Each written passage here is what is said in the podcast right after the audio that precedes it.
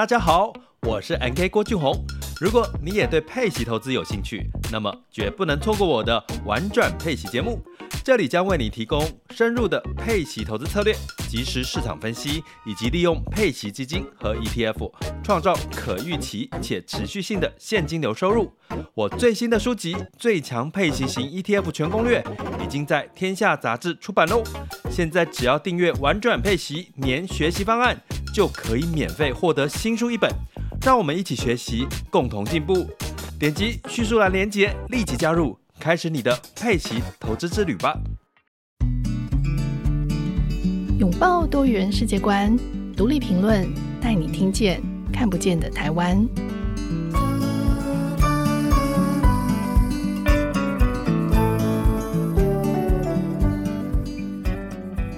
各位听众朋友，大家好，欢迎收听独立评论，我是节目主持人廖云章。过年前来上过节目的独立评论专栏作家，也是临床心理师张佳琪博士。当时在节目上跟大家介绍他在天下杂志出版的新书《失控的爱》。从实际的案例出发，帮助我们识别六种有害的亲密关系，希望可以疗愈每个人在原生家庭受的伤，找回心理的控制感哦。那这集的节目非常的受欢迎，它在 YouTube 的点阅已经超过三十八万人次了。那也有很多的听众都留言敲碗，希望可以听到佳琪分享更多的故事。所以，我们今天就再度邀请到佳琪，更进一步来跟我们分享一个他带来的新的观点，叫做心理投资学。欢迎佳琪，谢谢元章，谢谢元章，非常荣幸啊，今天可以有这样子的机会，呃，在顺着上一次的这个对话之后呢，还有机会来跟大家聊一聊，真的很开心。嗯，是，谢谢佳琪哦。那请问佳琪，什么是心理投资学？嗯，呃，这个心理投资学这件事情啊，我觉得呢，呃，是我从我自己很多的这一个咨询的体验啊，教学的体验，那一直到现在呢，我就觉得。哎，其实大家哦，在生活里面都经常哦，讲到投资这两个字的时候，会想到金钱、财富这种东西。可是我觉得，随着时代的演进哦，这个人的心理状态，对我们大家的生活，对我们大家的幸福，好像影响越来越大。所以我就觉得，其实心理状态好像是一个很值得大家好好花时间投资的东西哦。嗯，是，可是，呃，当然，也就是说，投资好像大家会觉得有一定资产的人才会去想要做这件事情。嗯、那对于一般人来说，他觉得投资跟他的关系会是什么？所以我蛮好奇，就是一般人为什么会想要在生活中投资自己的心理？就是说，投资自己的心理，他需要一个什么样的条件吗？嗯，我觉得这个其实跟我自己观察到那个时代的一些演进变化，我觉得蛮有关系的。稍微有一个原因，就是因为如果大家有印象的话，我本身博士的时候有做一些关于这种人才关系的研究。那这个东西的话，都发现其实随着时代的演进，每一个年龄层哦，不同的员工，其实他们心理状态都非常非常的不一样。所以，对于我们在管理上面，有的时候你要管理真正厉害的管理者，是能够管得动、管得住那个最新的那一群年轻人，因为他们才是真正长远的那个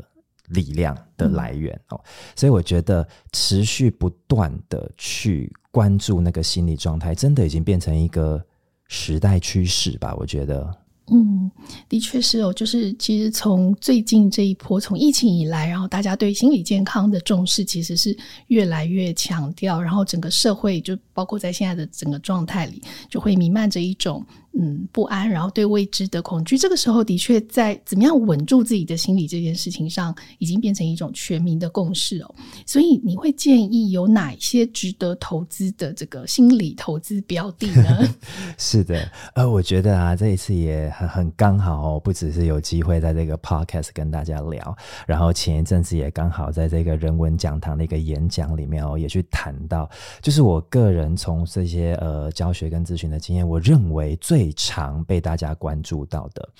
尤其是最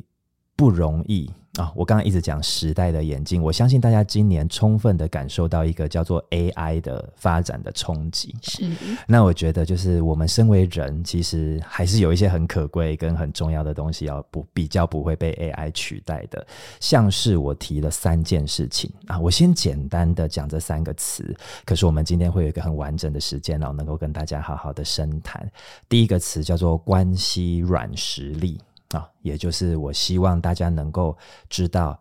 你要跟别人建立好的关系，你是需要某一些心理状态的。嗯，第二个叫做所谓的自我觉察力啊，这个自我觉察啊，它牵涉的范围很广啊，它包含到你要知道你这个人的成长经验对你的影响是什么，你要知道你的情绪状态是什么。以及你个人的压力状态怎么样啊？这叫自我觉察力。第三个就是所谓的心理控制力。其实这个很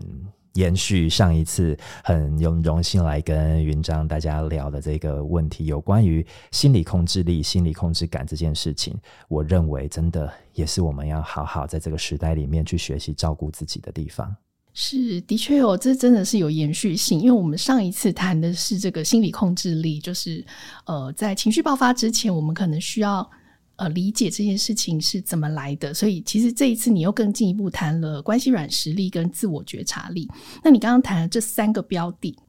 呃，可以请你举例说明吗？就是他在针对不同的对象的时候哦，嗯、就因为其实我们每个人都是有很多面向，我们在家庭或者是职场或是我们的人际关系上，就是我们可以怎么样？先谈第一个例好了，我们怎么样去培养这个关系软实力？是的，呃，这个关系软实力啊，我直接跟大家分享一个，呃，我在做这种主管教育啊、哦、经理人教育的过程之中，呃，曾经有遇到的一个例子，这样子哈、哦，就是有一位找我咨询的这个，他大概是一个算是文化产业里面一个中阶的主管，那他就有对我有这样子的一个提问啦，啊、哦，嗯、他就说，哎，老师我。问你哦，就是我的团队里面真的有一个人哦，他是做了几年了啦，前几年没什么问题，可是最近他身边的同事都来跟我抱怨他，嗯，说他脾气越来越不好哦，说他这个做事情真的好像问题很多，然后好像他整个人就是好像是压力很大还是怎么样，一直在攻击身边的人，嗯，我觉得这好像是个问题员工哦，你觉得我该怎么办这样子？那我首先我就稍微问他，就说哦，所以你你现在大概是怎么样子想这个问题的？他说我我需要老师你跟我讲一下。我想第一个就是我应该是要跟他约时间来教育他一下嘛。一他一定是有什么东西不会还是不对，我要教育他一下。那还是你觉得说我应该就是设好一些规矩跟要求，直接把这个规矩告诉他，还是说我应该要让他知道现在旁边有很多同事讨厌他啊？他提给我三个 solution，然后给我三个可能，他就说：“老师，你觉得哪一些？云章，你觉得听起来怎么样？这三个？”我觉得这三个听起来都蛮刺激的，就好像感觉会得到不太好的这个。真的哦，啊，我当下也是这么想的。那这三个 solution 我听到以后呢，我其实脑中呢呈现的一个想法哦，除了像云章说好像会蛮刺激的，其实我在想的事情，我就直接问他了哦，我就跟这位主管说：“我说，哎。”我发现你好像觉得你要解决员工的问题，就是你要教育他们吼，或者是你要给他东西吼。嗯，我简单。这好像是蛮多主管是不是在遇到员工有状况的时候，他会觉得哦，好像我有这个责任，我需要教育他，我需要帮助他导回这个正轨。对对，这我是他也不见得是恶意的，对吗？对，他或许不是恶意，但我觉得他习惯。嗯，他好像觉得员工有。问题，而且是错误，所以我身为主管，我要给他正确，我要给他教育。那所以我这样子回问他以后，他就说：“那不然，不然老师你是什么意思呢？不然我不教育他，我我做什么呢？”我就说：“还是你试着哦，你可不可以先去了解他发生什么事情？”所以我就鼓励他，我就说：“你要不要跟他约一个午餐也好，还是怎么样的一个时间，你们舒服的时间，然后就是你跟他对话。”但是你不要跟他说任何的事情，可是你只要一直提问啊啊，你就一直提问，你就问问他说：“哎，你最近工作状况怎么样啊？嗯，哇，你进来这几年你感觉怎么样啊？那平常哪些地方累，哪些地方你喜欢啊？这公司环境你感受如何呢？我说随便，反正你给我一个原则，就是你不要教他东西。哦，哇，很厉害哎。对，然后他也蛮配合的，他就说，嗯、就是半信半疑，他就说他试试看。然后后来也没有很久，哎，他真的就照着我说的做。然后我就询问他一下，他就说，哇，我。真的照着你的这个建议哦，然后我蛮意外的，是他说那个员工大概跟他谈了十分钟、二十分钟，一开始是有点紧张，想说主管怎么就一直问他问题，但是他说慢慢聊开了以后，其实其实他们两个也已经互动好几年了，其实有一点基本的情谊在。他说那个员工确实讲一讲，那员工自己就在那个主管面前掉眼泪哦，那个员工跟他坦白说，他真的压力好大。他说：“就是公司这样子成长几年，他自己真的是很要求完美的这一种性格，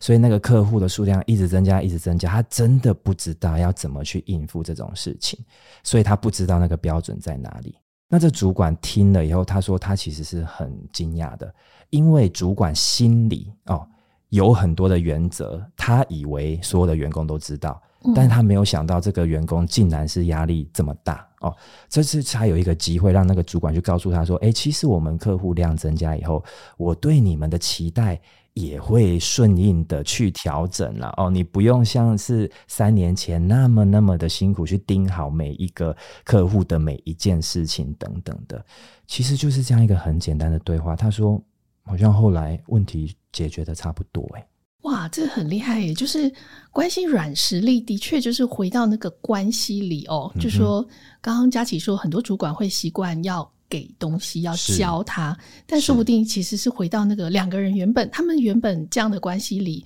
就是有一些信任的基础。但是再回到那个基础去问说，那你发生了什么事？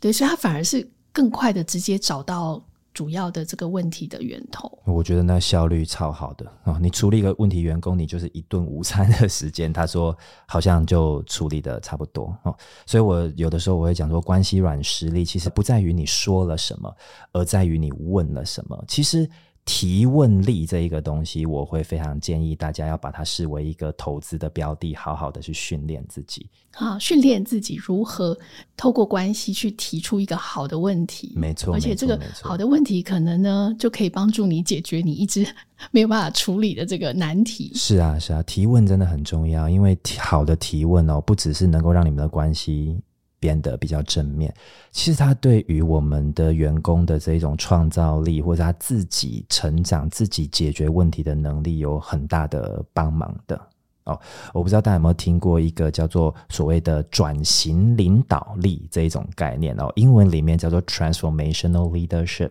那它其实是目前这个时代非常非常需要每一位主管都具备的一种领导力。那它有四项特征，其中一项完完全全。啊，就很贴近我们正在聊的这一个提问这件事情，它叫做 intellectual stimulation，中文我们谈叫做思想上面的刺激，也就是身为一个主管啊、或者是你教育你的孩子，其实也是这样了哦。真的，我们很难永远给他们他们需要的东西，可是我们需要问出好的问题，让他自己知道未来他有困难的时候，他可以怎么解决。啊、我举个例子，我经常会教主管的，可能是当你发现员工对某一个事情是有困难、有挑战的，你不用急着告诉他说：“啊，我跟你讲，我十年前做过这个了，我五年前就是这样弄的。”你到底你就对对对对，你这样子就可以了那？你照着我的步骤一二三，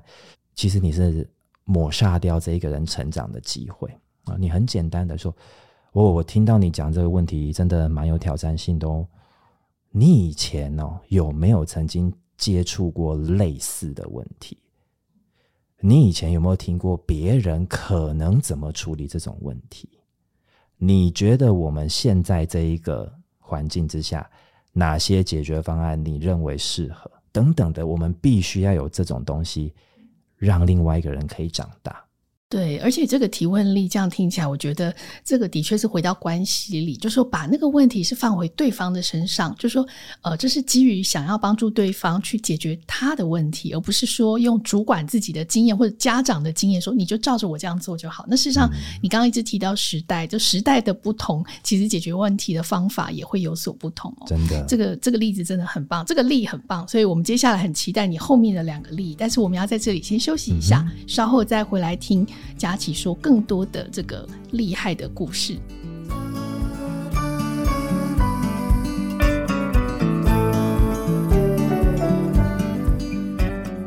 欢迎回到节目。今天我们邀请到的来宾是临床心理师张佳琪博士。刚刚佳琪跟我们聊到一些心理投资的标的哦，可以帮助大家发展或培养出关系软实力，而且刚刚讲了几个很棒的这个。例子哦，可以怎么样运用这个关系软实力？其中很很重要的是一个提问力。所以我们说完了这个关系软实力，呃，第二个力叫做呃自我觉察力。那我也蛮好奇，就是对一般人来讲，佳琪你会建议大家怎么样在生活里面去培养这种自我觉察力？嗯哼，这个自我觉察力这个东西哦，我先说它真的不容易培养。啊，所以这个真的每次聊这个话题的时候，都会有这样子的一个询问。我先简单介绍一下，我这边和我所在心理投资学里面谈的这个自我觉察力哦，它涵盖的范围呢蛮广的。上一次在那个人文讲堂的演讲里面，我蛮仔细的去提了如何去觉察自己的需求啊，就说因为你的成长经验，你会有一些特别的一些心理的需求会影响你。那今天呢，我想要在这边，我先从那个情绪的。这个觉察，呃，跟大家谈起，呃，其实啊，呃，我刚好在呃今年哦，就是这一次那个在上一次录完之后呢，我也创了自己的那个 IG 哦，我自己同名的这个张佳琪的这个名字做的 IG。我今年在那个情人节的时候呢，我就发了一个讨论哦，我就做了一个影片，我就跟大家聊一件事情是，请问大家在自己的亲密关系里面有几种情绪？哦。这个问题不知道云章一听到会有什么感觉？这应该有很多人会想要跟你讨论吧？对啊，对啊，对啊！哎，我就觉得这真的是好重要的一个话题。我说的有几种情绪的意思，其实是因为我很多的这一个实际临床上面的一点观察了哦，有蛮多的人啊，不管在亲密关系也好，甚至是职场关系都一样，就是他们。很习惯于只有单一的情绪，就是他遇到什么事情呢？他可能就是生气、生气、生气啊！有人做错，他生气；自己做错，他生气；事情没有达到满意的程度，他生气。这样，可是我们其实退一步的去理解，其实人的情绪超级复杂的。我们会生气，我们会伤心，我们会失望，我们会焦虑，我们会紧张，我们等等等等。所以。这个事情哦，就是我发现，其实当我们如果说情绪很单一的时候，真的你的生活里面会有很多很多哈比较辛苦的地方，而且别人会很难认识你这个人，别人也慢慢会用一种很单一的方式去看待你这一个人。哎呀，反正他就是遇到什么事情都不爽。啊，当你被贴上这样的标签以后，其实对你自己的人生啊，对你的关系真的都不是很好。所以说，呃，回到哦，刚刚讲的就是说，诶，我们要怎么去提升这个觉察？当我重点摆在情绪的觉察的时候，我想推荐大家一个方法，我自己或者是我自己在咨询过程之中，我还蛮常用的，就是叫做一个情绪的具象化。那这三个字，如果你听不懂呢，我直接给你一个例子，就是把情绪变成色彩，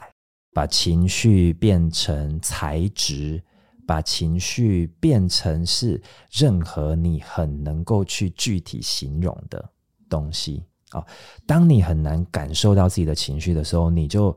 闭上眼睛，然后你感受一下你现在眼前那个画面有什么颜色呢？是哦啊，你看到有一些红红的、黑黑的，还是有点蓝蓝的，嗯哦，那那样子的色彩哪个比例高，哪个比例低？哈、哦，你觉得个别的色彩可能代表什么样子的感觉？哦，这是一种可能性，是、哦，或者是有时候，呃，其实真的耶，我觉得要表达觉察情绪真的很难，所以我很多的个案，你问他说，那你感觉怎么样？他就说差不多，嗯。哦你心情怎么样？嗯，普普通通，是不是因为没有办法辨识？也就是说，因为情绪的呃，要去指认说我现在在一个什么样的情绪里。如果他本来在一个很混乱，或者他没有受受过这样子的练习，比如说你刚刚讲颜色，我觉得它就是一个非常具体，嗯哼，就是你现在的心情是什么颜色？没错，对对对，没错没错。因为我觉得我们成长过程中没有人教我们去。重视跟觉察这些情绪，所以反而我们需要这种很刻意的具象的动作去问他：哦，那你觉得那个情绪现在是刺刺的吗？还是痛痛的吗？还是很粗糙的？还是很光滑的？怎么样？类似这样，慢慢去带自己啊、哦，有这样子的一个感觉，这很有意思哦。就是可能可以每个人都可以用自己的方式，嗯、这样子听起来我，我我觉得有点。有一个例子，我刚刚就想到，哦、我有一些朋友在心情不好的时候，就会去呃打扫他家的浴室。他觉得把一个不不干净的浴室打扫干净，然后擦得亮晶晶，他心情就会变得很好。啊、那我们大家就会开玩笑说：“你下次心情不好可以来我家。”真的，就是我们很愿意帮助你心情变好。或者有的人是透过做菜，对，就是说呃，他可能有很多这种具体，而且他使用身体的方式去处理用。具体的物理的动作去处理心理抽象的情感，嗯、对，这个这个、也许也是某一种，他不见得可能知道这是自我觉察力，但他可能找到了一种去辨认，然后去处理他自己情绪的出口的没错没错，我觉得那是一个很有象征意义的一个动作，好像我们想象那个空间就是我自己的心情的空间，然后我某种程度去达到这样子的一个效果，这个在情绪觉察上面确实是这么重要。然后我也刚好想到一个例。例子哈，就是呃，这个自我觉察力，有的时候我把它拉回这种专业上面，就是我印象中曾经有一个实习心理师，嗯，他在跟我咨询的过程之中，他就跟我分享到一件事情，就是他觉得啊、呃，因为他在还正在学习，就是做心理智商咨询这些工作，然后就面对到一个问题是，他说他有一个个案呐、啊，他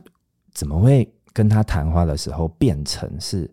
他会一直被个案问问题，诶、欸，哦，那你可以想象吗？他明明是未来要成为心理师的专业者，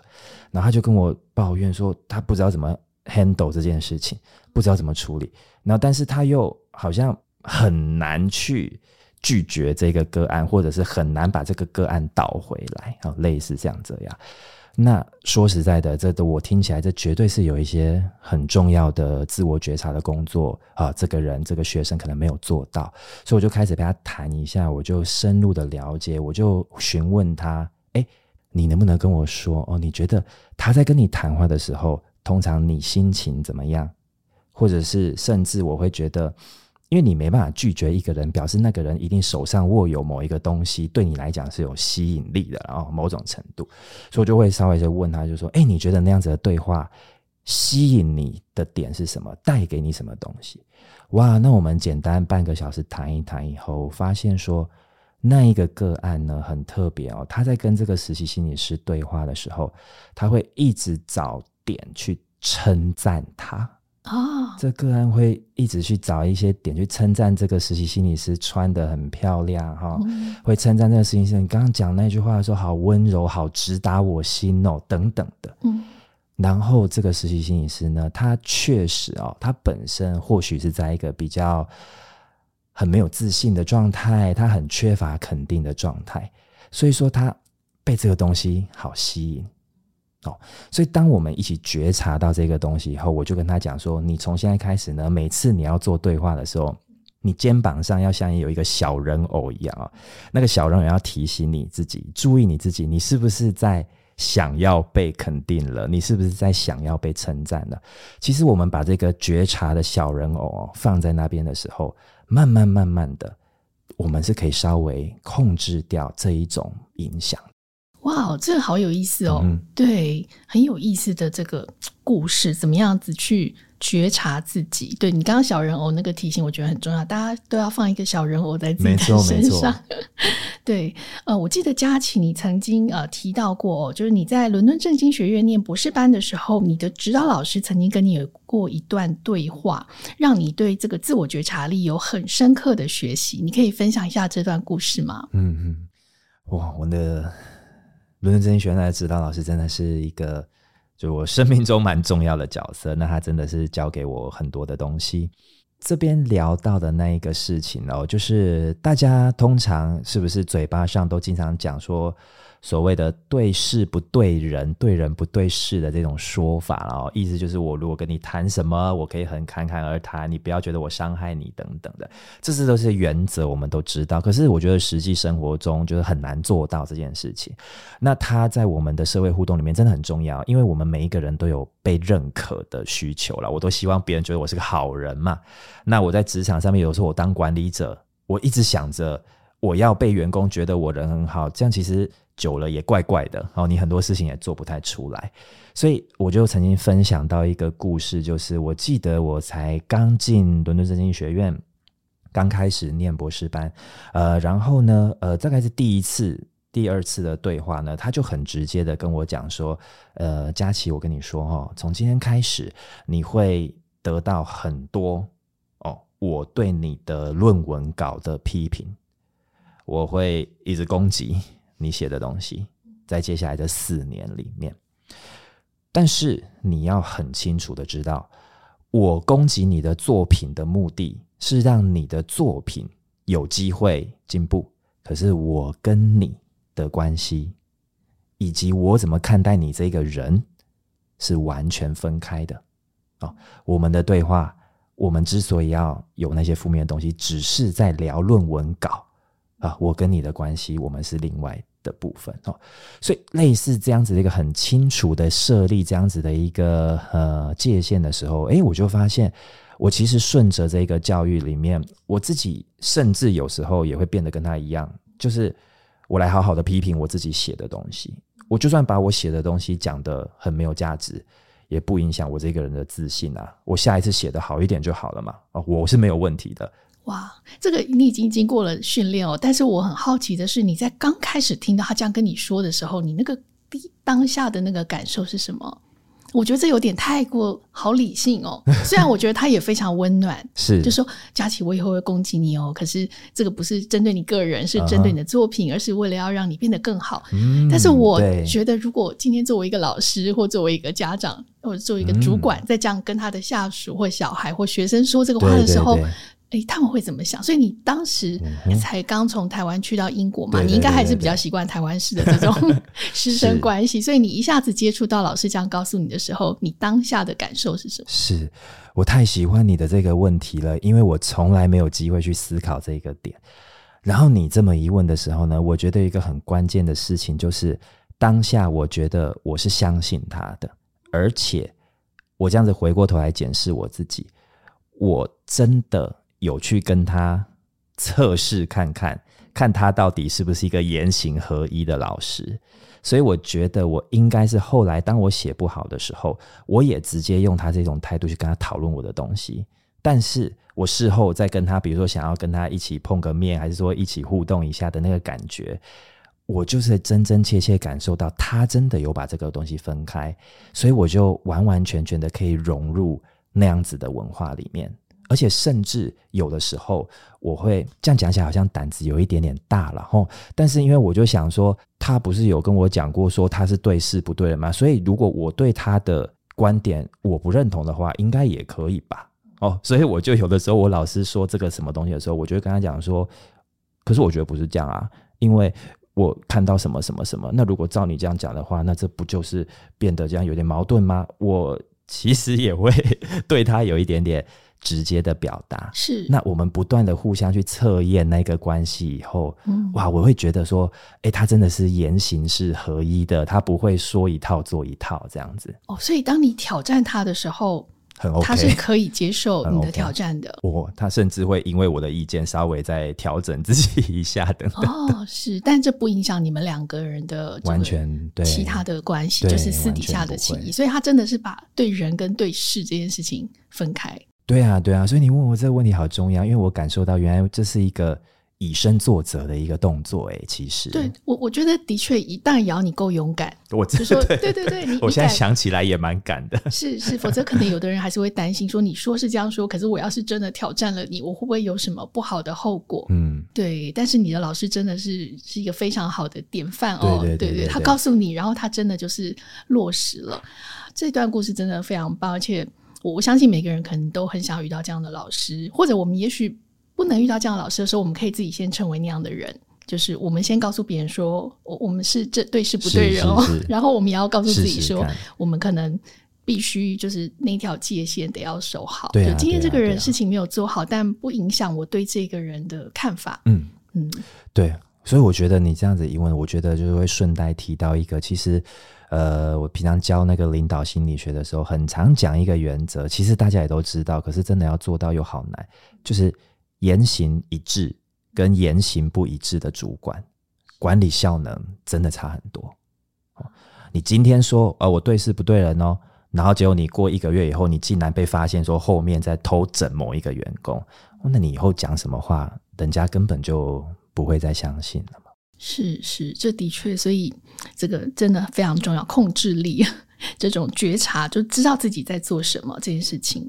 那你在新书的这个《失控的爱》这本书里面，其实有提到，就是说在亲密关系里，呃，如果有一方甚至是两个人都非常缺乏心理控制力的时候呢，很可能就是明明很相爱，但相处起来却冲突不断，爱得非常的辛苦。那你形容这叫做营养不良，对？那既然心理控制力是我们这个。人生可能最关键的这个营养素。那所以具体来说，你觉得到底我们的心理它需要哪一些营养素呢？嗯哼，是的，呃，我们心理上面的营养素哦，就是基本上啊，像上次在那一本书里面，我在施工的爱里面，我大致上分成六个章节嘛。其实它对应的那个概念哦，就大致上就是六种不一样的营养素这样子。如果大家刚好有接触到那一本书的内容的话呢，其实那整个系统是在提醒我们。呃，不管你在什么样的关系，亲密关系也好，职场关系也好，亲子关系其实也一样，你一定要在关系里面能够感受到六种不一样的心理营养啊，这个关系才会比较正面、比较长远。这样子，呃，我简单先念过去哦，先说明，但是我们当然就是挑个一两个来跟大家做一些深谈。呃，第一个是价值感，第二个是接纳感。第三个是自在感啊，第四个是安全感，第五个是权力感，然后最后是存在感啊。是大致上有这六个啊，我所列出来的这一种心理的营养素。嗯，那就用第一个啊，再稍微跟大家深谈一下。我这所谓的价值感呢，它理解上蛮简单的哦。不知道啊，我小说做小考试，我就曾经有读过那一本书，有没有人记得？就是当我们价值感失控的时候，它对应到的是一种叫做自我牺牲型。然后云章有印象，太厉害了。对，就是这个自我牺牲型这件事情。所以呃，提到这个价值感，我们每一个人真的都需要在我们的关系里面被觉得是有用、有价值的哦。然后我想要分享一个。我大概进商学院教书，好像才第二年之类的。有一次，我跟一群学生的对话，我我好意外，我就我吓到。其实，自尊或者是自我价值这件事情呢，从一个心理学家哦的一个角度来说，他这个定义很简单嘛，哦，就是你自己怎么看你自己，你自己觉得你自己有多少价值，类似这样子的一个说法。我从呃。进台大心理系开始，大学一年级读这些书，我就这样十几年了，我就觉得说，呃，自尊的定义就很简单。嗯，结果我在那个进了大学教书以后，我就带了有一次带了一个讨论课，那都大概有十个学生左右，我就随便抛这个问题，我就说，哎，来大家聊一下哦，那什么叫做自尊？这样子。然后他们那对象那个那一堂课是给大学生的了，就大大概大二大三那个年纪。呃，第一个同学就说：“嗯，自尊就是别人觉得我有没有价值。”然后下一个同学就说：“自尊就是你在别人的眼中有没有用吧？”嗯，那就连续三四个都把别人摆在那，哦，我真的吓傻了。嗯。但我退一步想，我的天哪，该不会我们的社会是这样子在理解自尊的吧？哦，我们都以觉得是要别人觉得我有用，我才有用，欸，就是以别人为中心的这个尊严，对，而不是从自己身上长出来对自己的理解。是啊，是啊，是啊，所以我那个惊讶的感觉，我跟他们稍微再多聊以后，我才发现，哇，这大家真的要好好投资一下自己的自我价值感了，因为这真的。有一点出错哦。当我们一味的觉得我在我的父母眼中有没有用，我在我的另一半眼中有没有用，我在我的主管有，我的天哪，这个人生会很辛苦。我分享一个个案哦，就是这是一个，嗯，确实是曾经比较有一些这个呃忧郁情绪困扰好一段时间的一个个案哦。那我跟他合作了蛮长一段时间，呃，我们在这个。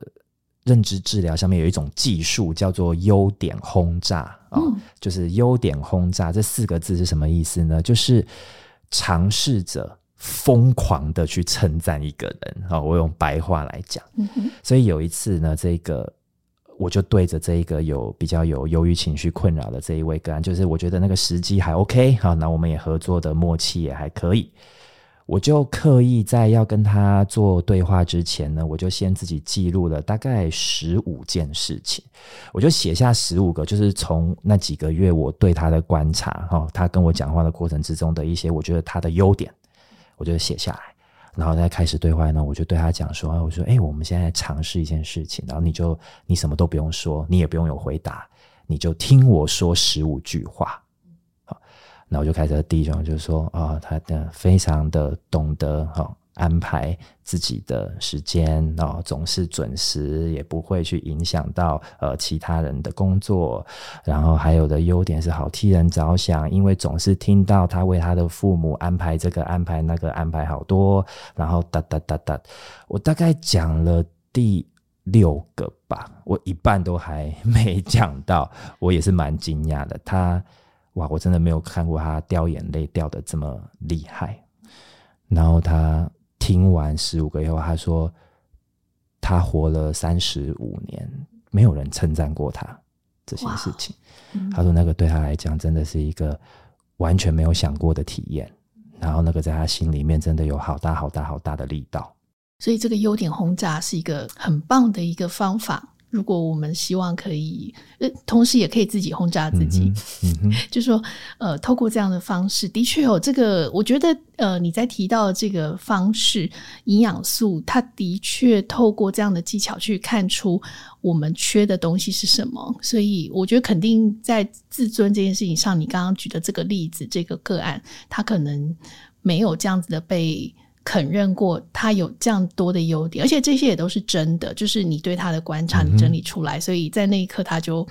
非常的，应该也是非常的喜悦，或者是他感受到他自己被被抚慰了，嗯、被被认识了，是，所以真的很很谢谢佳琪哦，就是。其实你每次来都给我们带来很多的营养素，就是我们会学到一些新的呃知识跟资讯，就是包含我们怎么理解我们自己。我觉得每一次在听你说这些故事的时候，我觉得都很有收获。那佳琪，呃，我们在最后一段可不可以邀请你呃给大家一个什么样的建议吗？就说呃，我们你刚刚提了六种营养素，那呃，刚刚我们觉得谈的比较多的是这个自自尊的部分。嗯、我们除了自尊之外，你再给我们一个建议，我们可以在怎么样在日常生活里面帮。助自己，嗯，呃，做一个小小的这个心理投资的小行动，每天都可以对自己做一件小小的好事，很棒，让自己的心理更健康。对啊，对啊，其实这个真的有太多太多要做的哦。像我讲六种营养素，那绝对有六套东西都可以去做。比如说我刚刚在那个列六个的时候呢，我们聊了第一个，我直接就是可以讲到第六个，我提到存在感这件事情，我觉得也是在我的平常的经验里面，大家蛮缺乏的东西。我说的存在感的意思啊，我讲白话来说就是。我自己的喜好，我自己的偏好，我自己的特色这种东西是，因为我发现呢，好多的个案呢，好像家里面都有一套他的人生范本，好像他成长的过程，他总是能够跟我讲说，啊，因为我父母觉得什么好啊，因为我的家庭觉得什么好，因为别人都说什么好，然后他就都照着做。当我问他说，哦，所以你喜欢吗？然后空气就会凝结一下。哦、嗯，然后那所以你自己怎么样子安排？你觉得你会最开心？然后也会回答不出来。所以，我们很多人的自己的喜好，真的好像很难在这个社会里面存在哦。所以，回应到云章最后的这个小问题，就是，也许大家真的拨一点点时间，拨一点点心情跟心力哦。稍微投资一下自己的心理的存在感，你是很特别的一个人，你是有全世界独一无二的成长的背景的人，你是有你自己专属的经验的人，所以你一定有你喜欢的东西，你一定有你想要的事情，你一定有你值得你自己去认识你自己的地方。所以我觉得这会是一个我希望可以传达给大家的东西。对啊，所以我觉得真的很开心，总是可以在这么棒的一个机会跟大家聊，然后也很欢迎大家之后有任何的好奇，也可以持续到我的 IG 上面，我们可以一起互动，一起学习。是，谢谢，非常谢谢佳琪哦，今天跟我们分享了很多，那也谢谢大家的收听。如果喜欢我们的节目，可以在收听平台上给我们五颗星留言，或是写信跟我们分享你的看法或经验。那这一集呢，很高兴的就是邀请到佳琪再度来到这里跟我们分享。这期节目就到这边，请大家记得准时收听，我们下次见，拜拜，谢谢佳琪，谢谢，谢谢。